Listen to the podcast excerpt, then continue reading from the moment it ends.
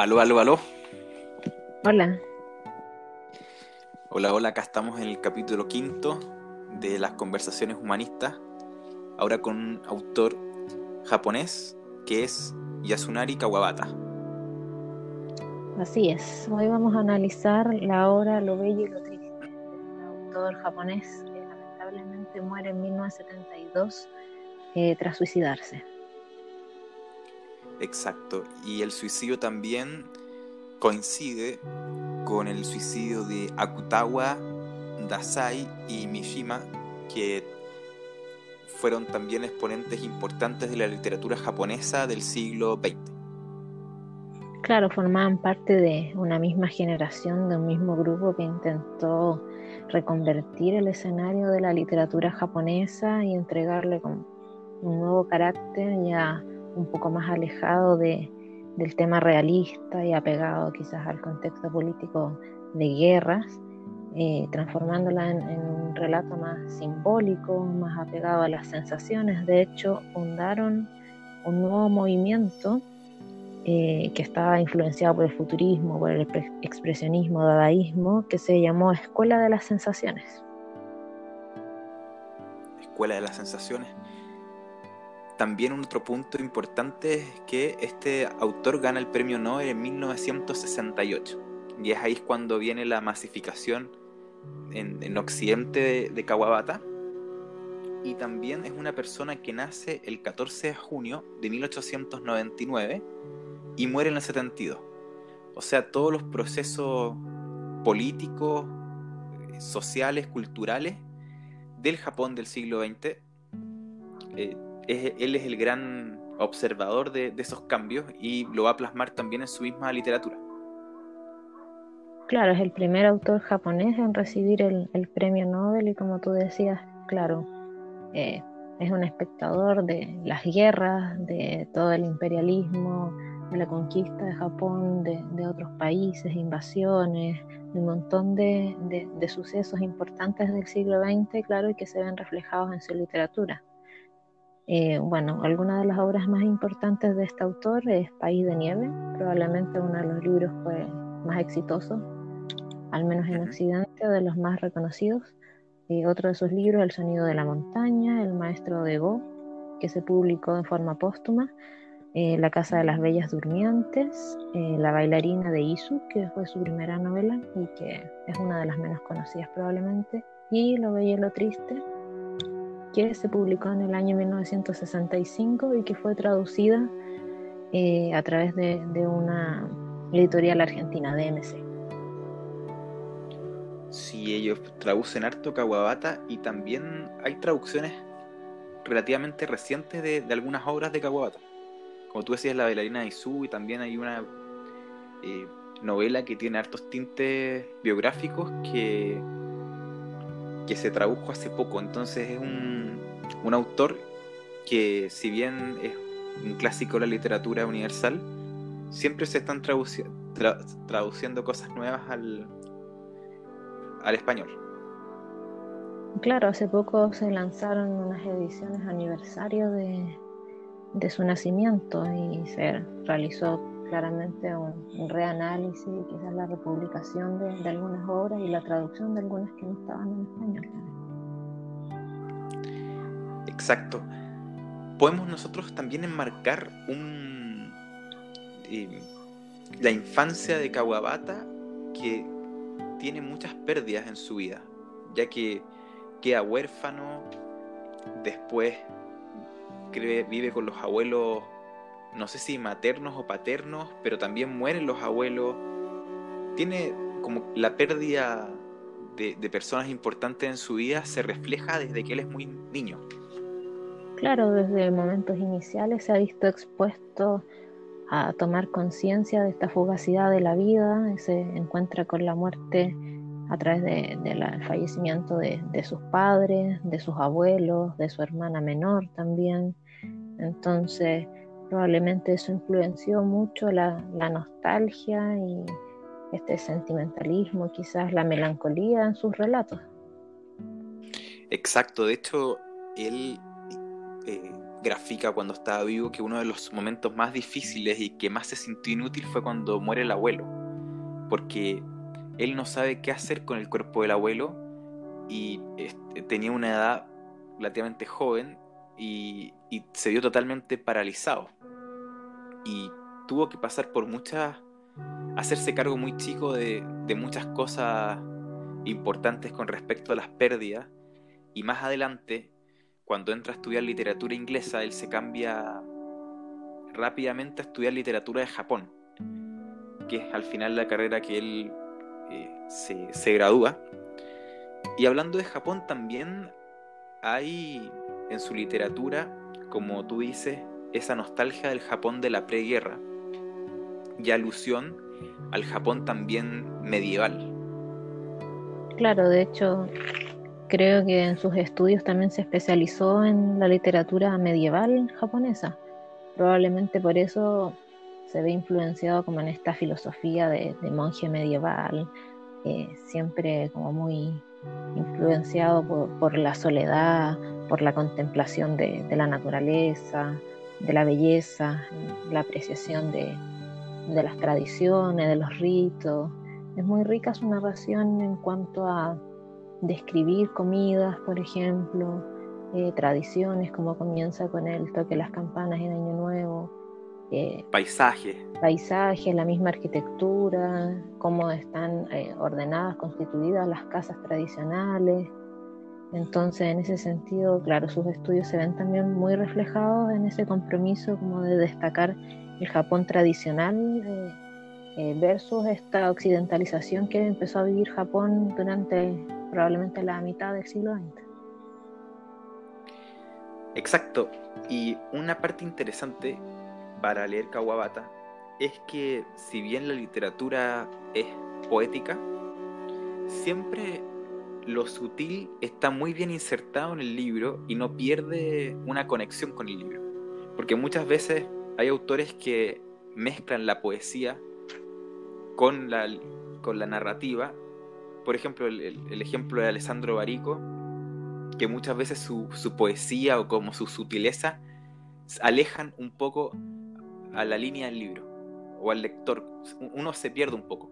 Y con Kawabata es perfecto, o sea, él, inserta la poesía de, una forma sutil y nunca, por bien que las descripciones nunca interrumpen al, a la conexión del libro, al hilo del libro.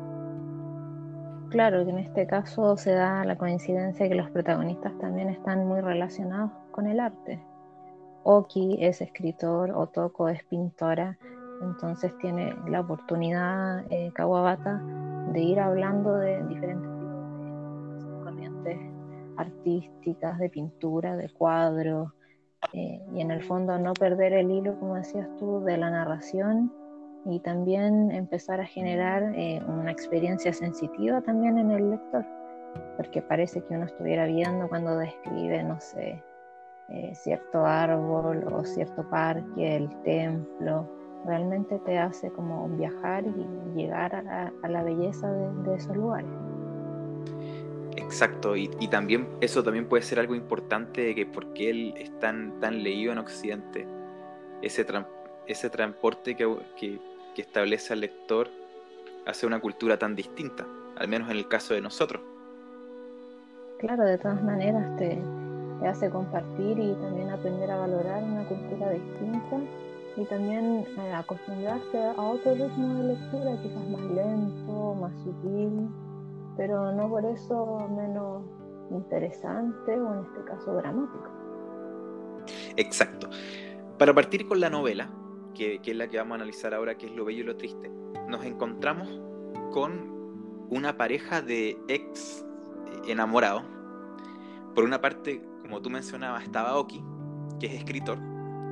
Por otro está Otoko, que es artista.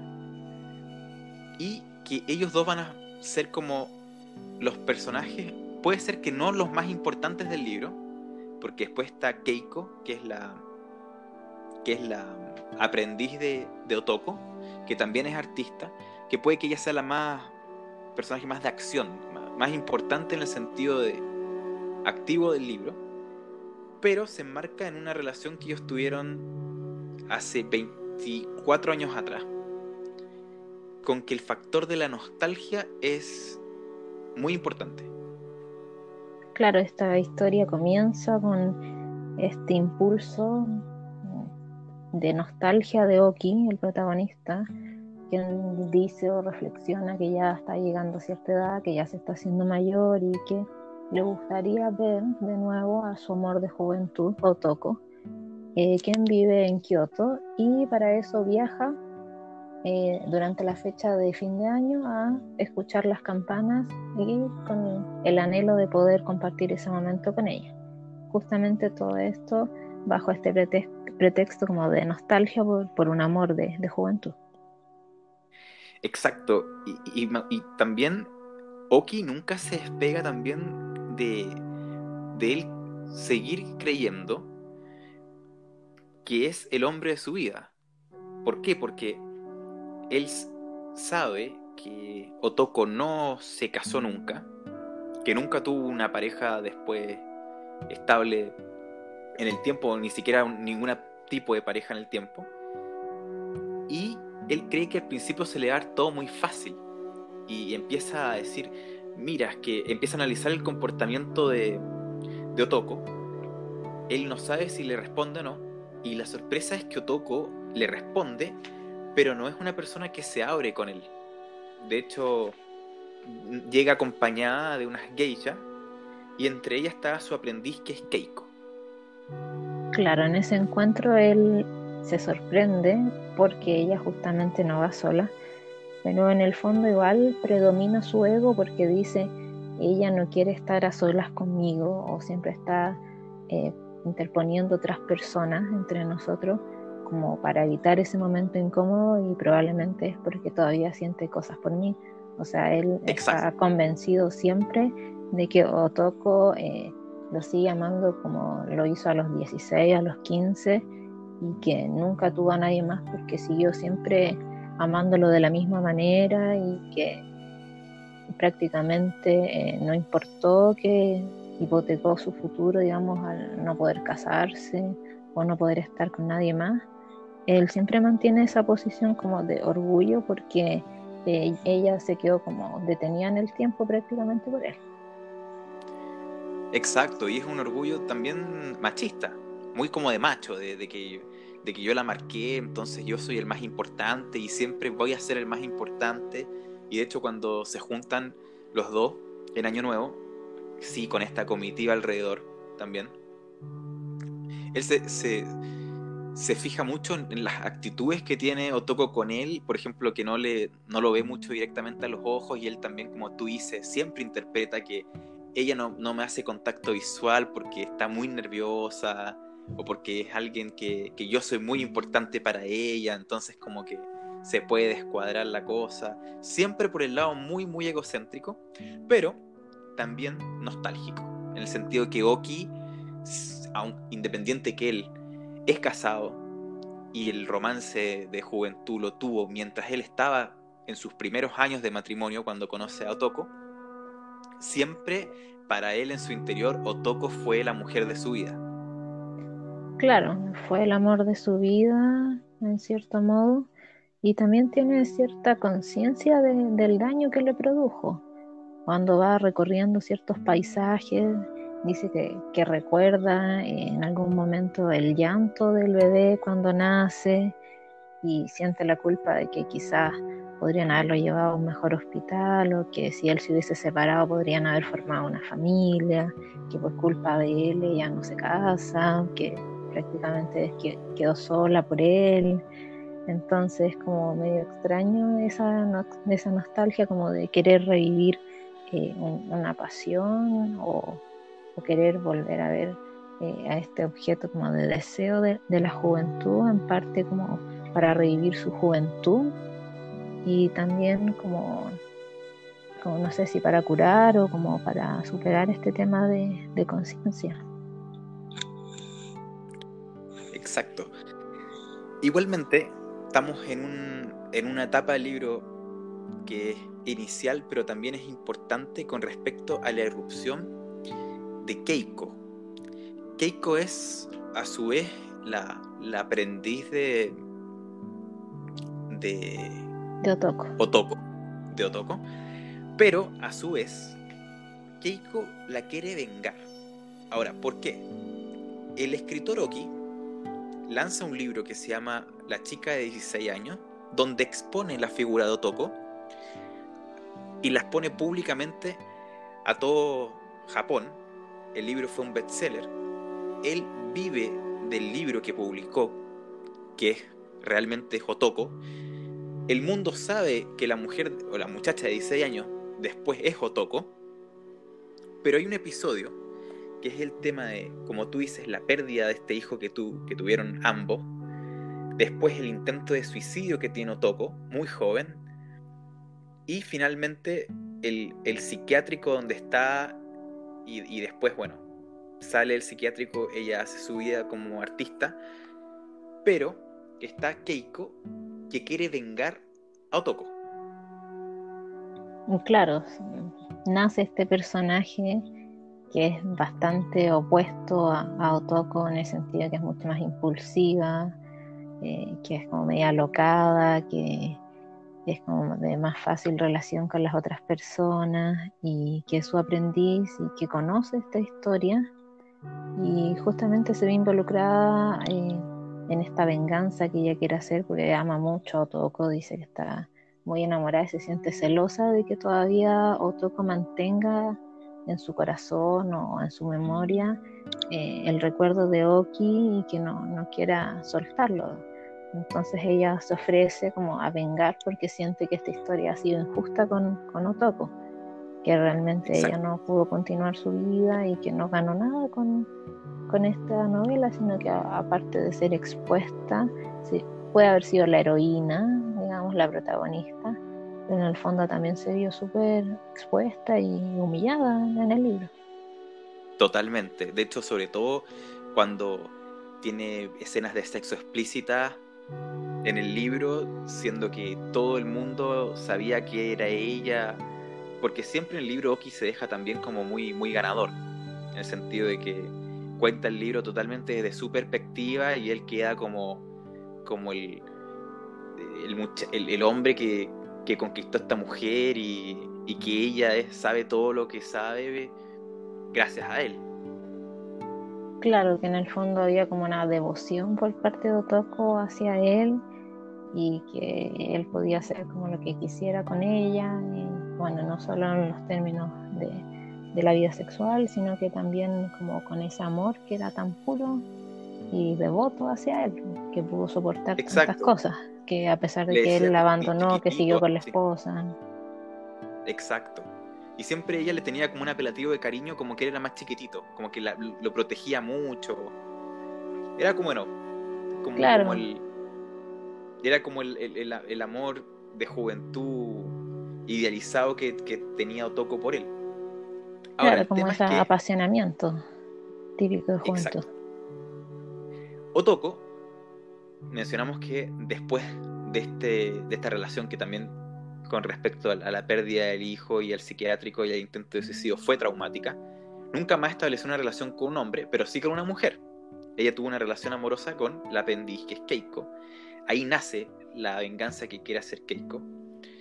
Y como mencionábamos antes, después uno va entendiendo que Keiko es un personaje que fue entregado a, Otoko, ya que vivía con sus, ella se quedó huérfana, vivía con sus hermanos, y el hermano dice que es una salvaje, que no se puede hacer cargo de ella, que tampoco la quería cerca de su, de su hijo chico, de la guagua, y que por favor se encargara de, de cuidarla a Keiko.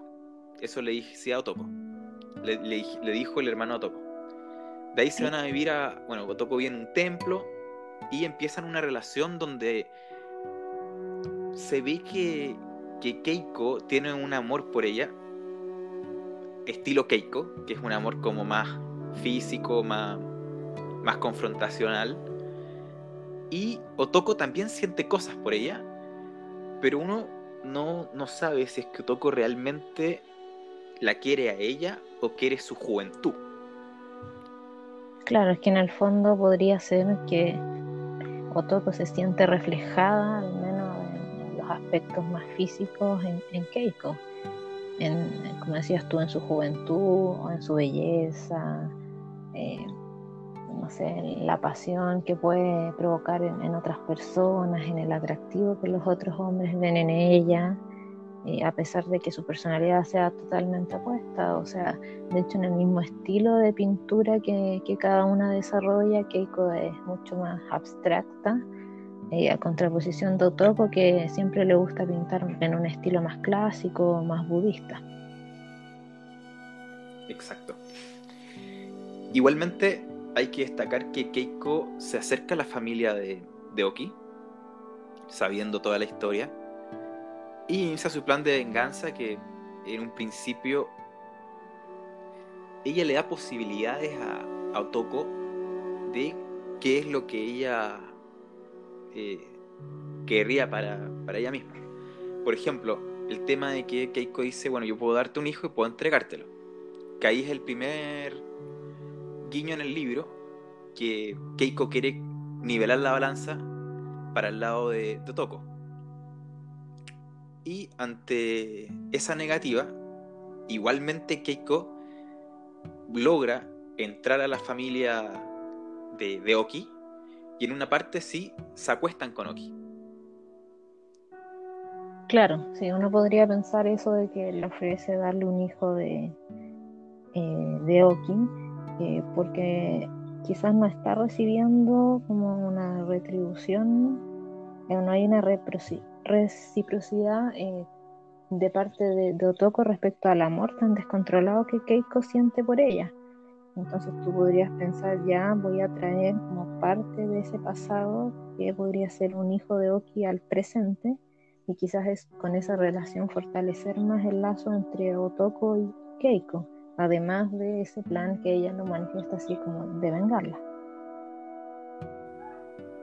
Exacto, porque eh, la gran espina que tiene Keiko es que ella siente que cuando están teniendo relaciones sexuales, intimidad, ella ve a Otoko pensando en Oki. Entonces Keiko le dice constantemente, tú todavía lo amas, tú todavía lo quieres, etc. Y, claro, después Otoko, que también idealiza mucho su, relación con Oki, dice que sí, que no, no ama a otro hombre, etc. Entonces eso alimenta más la venganza de, Keiko. Claro, Igualmente, no solo quizás quiere vengarla por, por Otoko y por los sufrimientos que, que sintió, sino también por los mismos celos que ella siente de sentirse desplazada por, por Oki. Exacto, desplazada emocionalmente, como que ella nunca encuentra que, puede tener un lugar en el corazón de, de, Otoko mientras no esté su cabeza pensando en este amor de hace 25 años atrás. Claro, es que es demasiado fuerte la, idealización de, de, Otoko sobre el amor que, que, tuvo con Oki, que fue como el amor perfecto y que nunca más va a sentir eh, por nadie nada parecido a lo que sintió con él.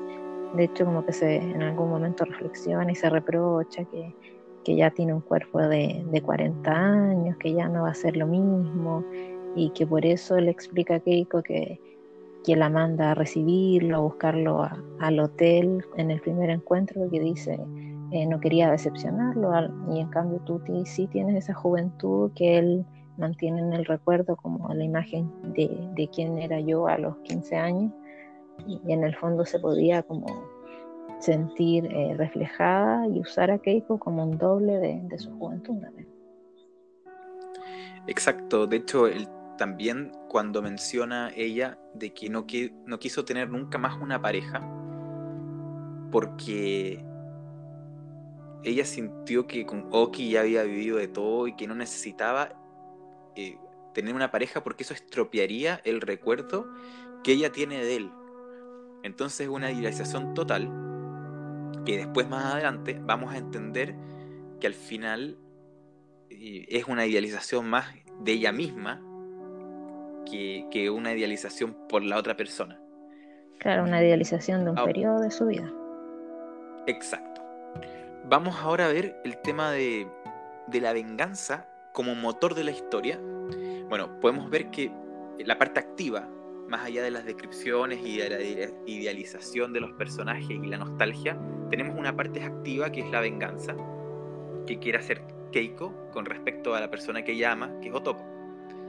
Entonces entra la familia y podemos ver que en la familia hay un muchacho que es el hijo de Oki. Oki con su esposa tuvieron dos hijos, exacto. Eh, tuvo una hija que después se radica en, Inglaterra y tuvo un hijo que siguió los pasos del papá y se dedica a la literatura y también le gusta la historia de, los de los japoneses medievales, de los reyes, etc. Y es el, componente de Taichiro. Taichiro es el, hijo de esta pareja que va a jugar un rol importante en el tema de la venganza. Claro, Otoko, eh, manteniendo este amor idealizado por Oki, eh, como que va incitando muy pasivamente a que Keiko realice como algún plan o en el fondo se involucre en esta historia de amor. Y bueno, primero se acerca a Oki, al, padre, eh, tiene relaciones con él y suscita la, los celos, digamos, de, de Otoko pero después cambia su objetivo y se lanza a Taichiro, quien es el hijo y que tiene una personalidad eh, bastante diferente a la, a la que tenía su padre, quizás en la juventud, mucho más tímido, más retraído, y con él como que empieza a mantener un romance o quizás como una relación más larga, así como de, coqueteo, y que en el fondo, gracias a esa cercanía que logra con él, eh, termina concretando su plan de venganza. Y acá vemos también cómo actúa Otoko con respecto a que cuando él... Otoko también es una persona que al idealizarse tanto, ese periodo de su vida, al final vemos que es una persona que más que echar de menos a Oki, lo que echa de menos es su juventud. Y el periodo de lo que le hizo sentir él en esa parte de su vida, pero todo es un yo. Por ejemplo, cuando Keiko se acuesta con Oki, ella dice, pero ¿por qué lo hiciste? Siempre como desde un punto de vista personal. No, tú no lo puedes hacer. Y después cuando empieza eh, Keiko a andar con el hijo de Oki, que está Ichiro, ella también le reprocha eso. No, es que tú no puedes andar con él. O sea, también Otoko es un personaje que, que le da mucho miedo a que Taichiro, o sea, que, no Taichiro, que, que Keiko haga las cosas que ella quiere hacer por un tema personal. Siempre cree que las cosas que hace Keiko es alrededor de, su propia existencia, etc. Pero le tiene pánico a cuando están en una decisión importante y ella le dice, si es que tú vas a ver a Taichiro, no vuelves más a esta casa. Y Keiko sale de la casa.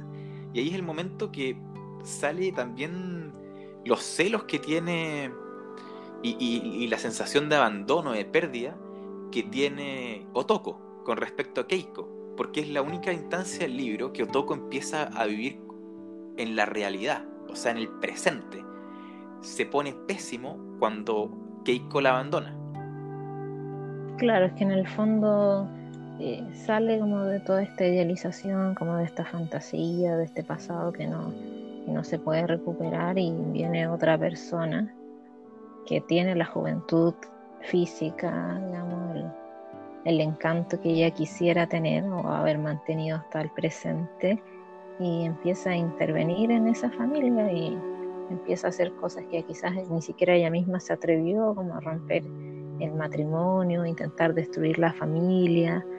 Entonces igual eh, conflictúa bastante a Otoko porque en el fondo también ella eh, manifiesta que Keiko es una de las personas que ama. De hecho, al momento de, hablar eh, sobre sus pinturas, dice, tengo un retrato de mi madre, eh, quiero pintar al bebé muerto y también acepta retratar a, Keiko, entonces también era como parte de, sus seres más queridos. Entonces verla entrometerse como en ese pasado que era como tan sagrado, también la, la conflictúa. Y también la conflictúa el perder a Keiko, porque realmente ahí sale de esta fantasía de no estar viviendo la vida y que su presente, su realidad es Keiko y la perdió. Y ahí es cuando ella como que en primera vez en el libro que se descompone por una cosa que le está pasando en tiempo real. Porque siempre ella, mientras está con Keiko, fantasea con Oki, fantasea con su juventud. Pero cuando Keiko la abandona, parece ser la primera vez que ella está en el libro descompensada por un hecho actual. Claro, pero tampoco la detiene porque tiene varias oportunidades en las cuales ellas discuten y que le dice que se va a enojar, que la va a echar de la casa, que va a terminar con ella, y como que pelean, se enojan un poco, pero como que Keiko siempre termina eh, convenciéndola de, que siga con ella, que, que va a ser sin, sin Otoko, que es todo para su vida.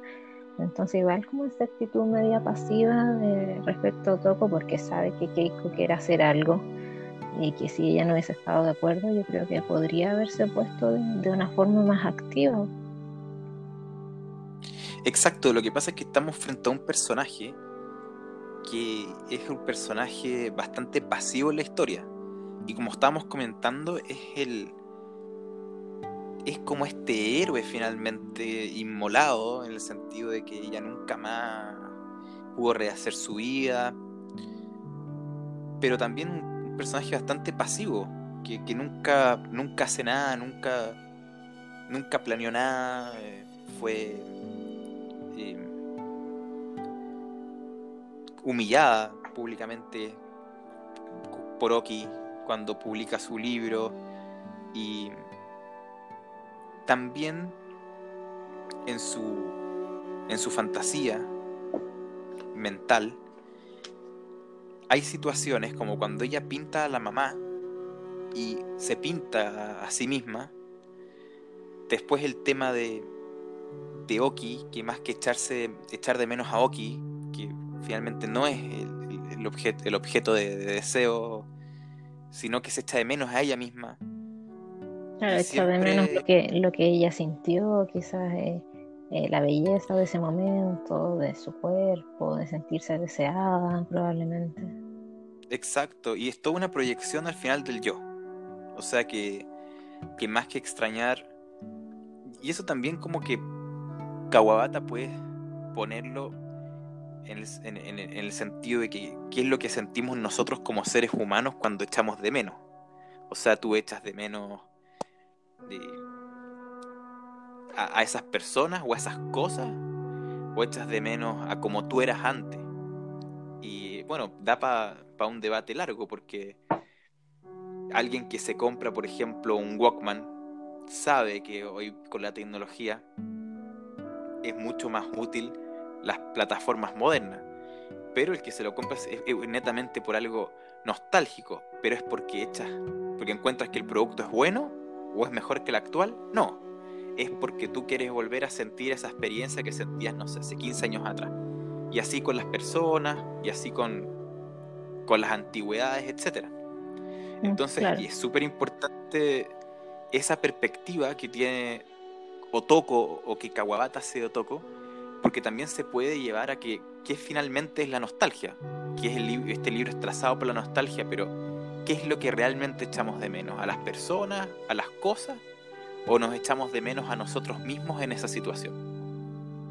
Claro, es como una reflexión súper direccionada hacia como el narcisismo de, los personajes, que cada uno extrañaba su juventud y también podría ser importante reflexionar acerca de, estos valores que, siempre se le atribuyen a la juventud, por algo este deseo de, de querer revivirlo, ya sea a través del recuerdo o a través de otra persona, como podríamos ver a través de Otoko que pudo revivir eh, su juventud a través de Keiko, en este encuentro que tiene con Oki o con Taichiro, que nuevamente se vuelven a relacionar y que hay pasión y que luego viene la muerte, la venganza. Entonces tú dices, eh, esta juventud, qué es lo que tiene que tener eh, para que sea objeto de nostalgia, de, querer eh, poseerla de nuevo en el presente.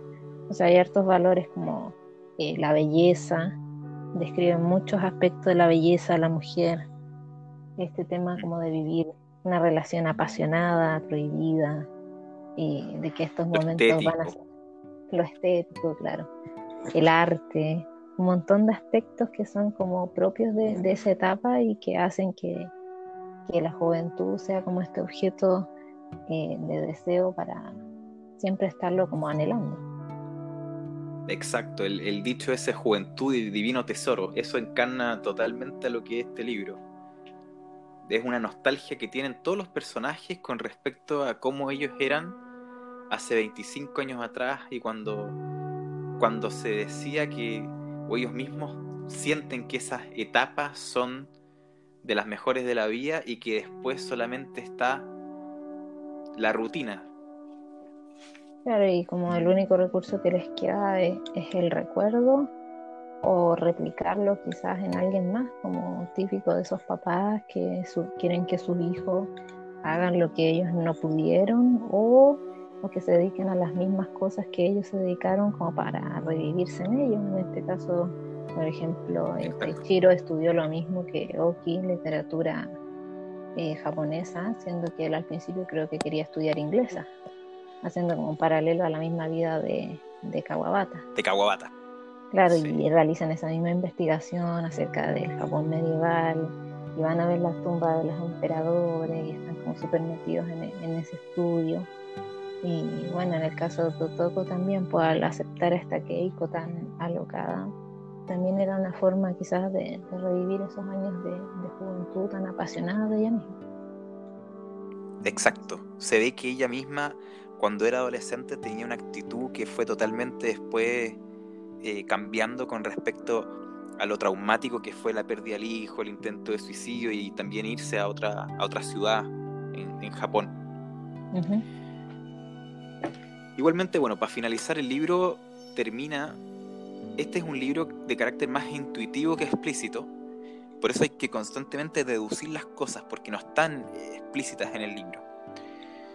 Cuando empiezan a armar una relación o, una conquista mutua entre Taichiro y, y Keiko, Keiko le dice eh, que vayan a andar en lancha y pasa un accidente. Y el libro termina con finalmente eh, Otoko asistiendo a Keiko, la mamá de, de Taichiro, que es la antigua rival, entre comillas, de, de Otoko, eh, furiosa. Y por otro lado, Oki. Y Taichiro desaparecido. No sabemos realmente si es que murió, porque quedó el libro, queda el libro abierto tampoco sabemos si realmente hubo algún tipo de amor o una, una atracción de Keiko hacia Taichiro, que en algunos capítulos o algunas partes podría ser que sí. Por ende, también uno tiene que intuir o, tener distintas posturas con respecto a eso.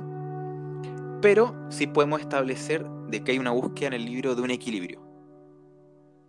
Claro, en el fondo uno podría pensar eh, ya desaparece Taichiro, probablemente murió, y con esto eh, es, resulta exitoso este plan de Keiko de, generar una venganza respecto a la hija muerta de, Otoko hace veintitantos años atrás, y siempre buscando como un equilibrio de, bueno, a ti te dio lo mismo, Oki, que muriera la hija, y dejaste a, a Otoko la, eh, en el psiquiátrico sola, bueno, yo ahora vengo y te quito tu hijo también.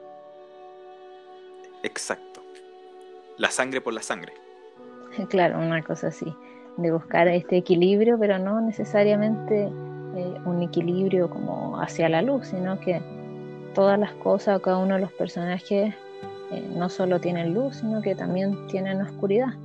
O sea, puede haber sido Otoko, por ejemplo, la heroína de, de esta historia del libro Una chica de 16 de haber quedado como víctima quizás frente al público, pero también tiene un lado quizás más oscuro donde no quiso detener esta venganza, no se involucró demasiado y también tiene quizás ciertos sentimientos de, narcisismo, como ya habíamos visto, eh, también esta relación medio conflictuada con Keiko, y así cada uno de los personajes va mostrando como un lado más bello y otro más triste. Exacto, de hecho el, libro tiene eso, el, título puede tener muchas interpretaciones y, como también es trazado por la nostalgia, puede ser lo bello de los recuerdos que uno tiene de, un pasado y también lo triste es que esos recuerdos siempre están asociados con el yo. Entonces puede ser y con, también con un presente que, no está como eh, tan feliz como podría haber sido ese pasado, con, con, el cual no están tan conformes los personajes. Exacto. Y eso pasa mucho en el tema de que en la adolescencia se idealiza más la infancia y después en la madurez o en la adultez se idealiza más a la adolescencia. Yo encuentro que este es un libro que va por ese lado. Claro, en el fondo de contraponer esta juventud versus la vejez y que ya vienen quizás eh, todos estos cuestionamientos, los recuerdos, las culpas y quizás querer reparar un poco el pasado, eh, querer volver a vivir cosas que ahora no se pueden. Exacto. Entonces, claro, ahí está como siempre esa tensión entre, entre los personajes. Y que finalmente, como obra de Kawabata y obra también de, de los japoneses, exponentes del siglo XX, podemos también eh, revivir ese sentimiento con Japón, con un Japón que, todos sabemos en 1926 asume Hirohito, se cumple un nuevo ciclo en Japón, ya que cada vez que asume un emperador nuevo, Japón entra en un nuevo ciclo, y se inicia un ciclo nacionalista, belicista, invaden muchas partes de, países asiáticos, y finaliza con, con la derrota contra Estados Unidos, y hay también una nostalgia de todos esos autores al Japón que ya no existe, ya sea también eh, geográficamente, todos sabemos que, las grandes ciudades japonesas fueron todas bombardeadas, desapareció prácticamente gran parte de Hiroshima y Nagasaki con las bombas atómicas, y culturalmente el Japón también cambió mucho y empezó a occidentalizarse. Entonces estos autores vienen también a rescatar ese pasado que de ese Japón que ya no existe, cultural, geográfico, y lo transportan también a la literatura. Claro, esta valoración, no sé, a la pintura, al juego del go, a la ceremonia del té, a sus templos, a sus jardines. Realmente es como una apología ese, como decías tú, al Japón más tradicional, eh, frente a esta apertura hacia lo que es el occidente y también como esta irrupción del occidente más que nada en, Japón. Perfecto. Bueno, acá llegamos al final del libro y bueno, para mi punto de vista, a mí es un libro que me gustó bastante, que está muy bien escrito y que también tiene una característica que es un libro bastante asiático. Uno nota como una pluma filosófica, poética, descriptiva, con una riqueza eh, en la escritura muy eh, pausada. Claro, un estilo narrativo, sí, bien interesante. Es un estilo narrativo bien interesante, como que muchas veces los detalles son más importantes de lo que uno cree y, la literatura japonesa lo, lo hace saber, que estamos más nosotros influenciados por una escritura un poco más rápida. Sí, es una lectura bastante agradable. Eh, me gusta el ritmo en la que lo desarrolla, eh, las alusiones quizás al arte, a la pintura, siempre a la búsqueda de la pureza en los paisajes, en las personas, en los sentimientos. Y también es interesante el desarrollo psicológico, yo destacaría de los personajes femeninos, son eh, bastante complejos, eh, profundos y sensibles respecto como a, la, a la contraposición de, de, cómo va desarrollando a los personajes masculinos como de una forma más, no sé si sencilla o básica, pero que no logran comprender muy bien a, los sentimientos o las vivencias de las mujeres, como que no hay una conexión tan grande. Exacto, de hecho los personajes masculinos en esta historia son totalmente secundarios eh, con respecto a, psicológicamente desarrollados los personajes. Sí, eh, realmente ese podría ser un aspecto a destacar. A mí también me, gustó este libro y, bueno, a pesar de que no es de los más conocidos o apreciados, yo recomendaría su, lectura. Yo también. Así que nos vemos en el próximo capítulo, ya cerrando este, con Amelino Tom. Sí, ahí nos vamos a encontrar en el sexto episodio. Perfecto. Listo, nos vemos.